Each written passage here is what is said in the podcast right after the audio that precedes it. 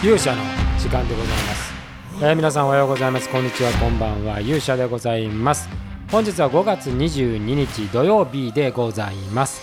えー昨日はですねちょっと夜にリハーサルをやっておりましたので、えーちょっと更新するね時間がなかったんでございますけれども、えー本日は再び、えー通常の形で、えー戻したいと思います。まあ昨日のねあのリハの話はまた明日にでもしようかなというふうに感じておりますが今日は土曜日でございますので正解ダンスカバー、えーこれのジンバルバージョンの公開日でございます、えー火曜日にね取り上げたあ360度正解ダンスで取り上げたピアス・ザ・ベールのキング・フォー・ザ・デイキング・フォー・ア・デイ、えーこの曲のジンバルバージョンなんですけど今日はまあこのピアス・ザ・ベールというね、えーバンドをちょっと取り上げてお話をしたいなというふうに思います。えこのバンドはアメリカのバンドでございましてですね、えデビューが2007年でございますから現在え2021年ですから、まあ、バンドのキャリアとしてはあ、ね、そこそこもう中堅中堅とまでいかない、まあ、10年経ってる、えー10年以上のバンドでございます、えーメンバーはビッグフェンテス、えマイク・フェンテスという兄弟、えこの2人の兄弟えそれからトニー・ペリー、ハイメ・プレシアードという、え4人組のバンドでございます。えなかなかね、あのー形的にはねあのパンクロックバンドだと思ってたんですけど最近取り上げられ方このねバンドの取り上げられ方でいうとね、えーポストハードコアとかあプロプログレッシブメタル。どこがプログレッシブなのかちょっとわからないですけどね。アルバム全編聞いてないんで、えーこれからちょっと聞いてねチェックしようかなと思うんですけれども、えーこういう扱いでまああの少なくとも新しい、まあ、最近まあ、我々ねあのおじさんの1980年代から続くハードロックとかヘビーメタルとかっていう流れではない、えー新しい潮流のバンドだと。まああの毎回ねそれぞれシャインダウンそれからあファイブフィンガーデスパンチあの辺りともまたちょっと違うバンドでございます。まあ、疾走感のあるキング・フォア・デーはね非常に疾走感のあるなんかパンキッシュなあ楽曲なんですけどもでこの今回取り上げた「キング・フォア・デイ」が含まれたアルバムがあ2012年出た「コライド・ウィズ・ザ・スカイ」とこれがねバカ売れしたようでございます、えーもうど頭でですね、えー2万初週で2万7000枚以上売り上げて、えービルボードの週間チャートで12位。えーその後4週間に4ヶ月にわたってチャートにとどまったと、まあ、彼らの出世、えー作でございますね、えーでこの「キング・フォア・デーも」おこの年のミュージックビデオベストビデオ賞を受賞しているというね、えーケラング誌かあヘビーメタルのおその雄であるねあの雑誌の中の、えーベストビデオ賞を取ったというようなことでございます。でこの取り上げた「キング・フォア・デー」っていうのはね「えー、スリーピング・ウィズ・サイレンス」っていうバンドのフロントマンケリン・クインがゲストボーカルだからツインボーカルとして、えー出た私ねどっちかというとこのケリン・クイン結構好きなんですよ。ケリン・クイン好きなんですよって、まあ、なんか昔から知ってるみたいですけど実はこの曲で知って「えーサイレント・スリーピング・ウィズ・ザ・サイレンス」っていう楽曲もあのこの「キング・フォア・デー」の後にたどってみたんですが、えめちゃめちゃかっこいい。でまああのこのケリン・クインっていうねボーカルの声がもうなんとも不思議なまあいわばあの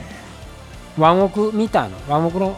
タカみたいなね声でございますが、まあ、ワンオクね完璧にこのスリーピング・ウィズ・ザ・サイレンスの影響を受けまくってんなっていうあのまんま一緒じゃないかっていう楽曲もありましたけれどもあのボーカルのねやっぱ声質が似てるんでそう思うのかもしれませんね、えー非常に特徴的な。でピアス・ベールはやっぱりまああのここにプログレッシブメタルって書かれる通り書かれる感じでねあのやっぱり技術的にはすごいテクニカルなことをやってるなという感じがいたしますが。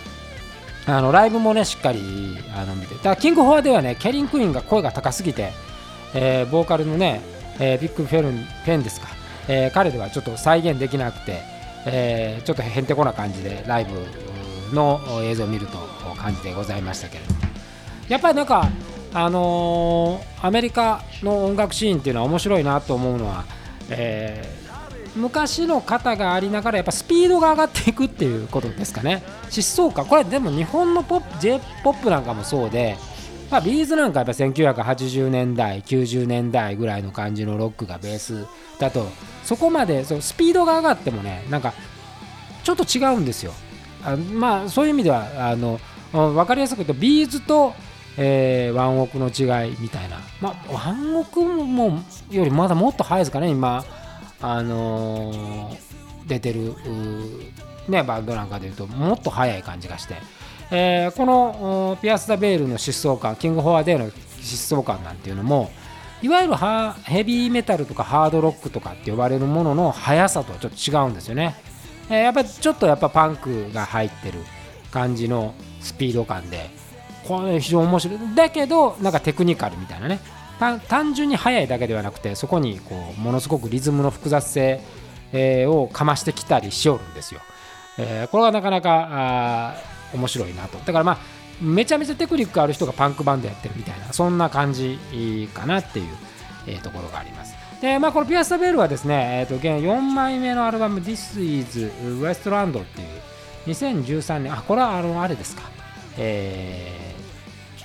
ドキュメンタリーですね。でその後2016年5月13日に4枚目のアルバムが、えー、ミス・アドベンチャーズっていうのが出ていますと。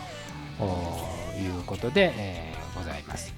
ボーカルのねビッグ・フェンテスなんか面白くて影響を受けたアーティストがクイーンとかマンケマイケル・ジャクソンってねなかなかあのー、面白い、え、形でドラムが弟なんですね。マイク・フェンテスっていうドラムで、えー、このドラドラムのねマイクもすごい評価が高いようで、えー、あのー若手のドラマーの中ではねすごい人気もあるし実力もあるというような捉えられ方をしていたようで、え、ございます。えー、なかなかねこういうバンドに出会えるっていうのはねまあみんなこのメンバーもほとんど1980年代生まれなんで、えー、私が大学生の頃に生まれたあメンバーでございますね、えー、なので若いメンバーでございますけれどもなかなかこういうバンドと出会うことない。でまああの正解ダンスっていうのはねこういう新しいアメリカの中でも比較的あた、まあ、新しいでも10年バンドは10年あるんですけどね、えー、こう日本人日本にはあんまり知られないバンドを皆さんに知っていただく機会になればなというふうに思っております。でちなみにこのジンバルバージョンはやっぱりその疾走感をいかに出すかっていうところを、えー、中心に。あと疾走感だからまあ疾走感っていうのはこう走ったりはできないんでそのバーンとこう動きの強弱と色の強弱とそしてあのハンドパワーですね。ハンドパワーあの正解のハンドスピードパワーじゃねえ。ハンドスピードで。最近ねあの正解こと会うわけにハンドスピード上げようぜみたいな話をしていて、えー、なかなかそのやっぱりダンスってステップなんであの上半身の腕ってあんま使わないですけど、まあ、インを切ったところ見てねあこれやっぱり腕手のスピードって結構あるよなと思って今ちょっとそういうことを話して、えー、今新しいね正解ダンスの振りなんかつけてまああのそこはね意識してつけてくれてるようでとても嬉しい感じでございます。えー、まあねこういうバンドをとにかく知ってもらって皆さんに聴いてもらって音楽っていうもののね面白さを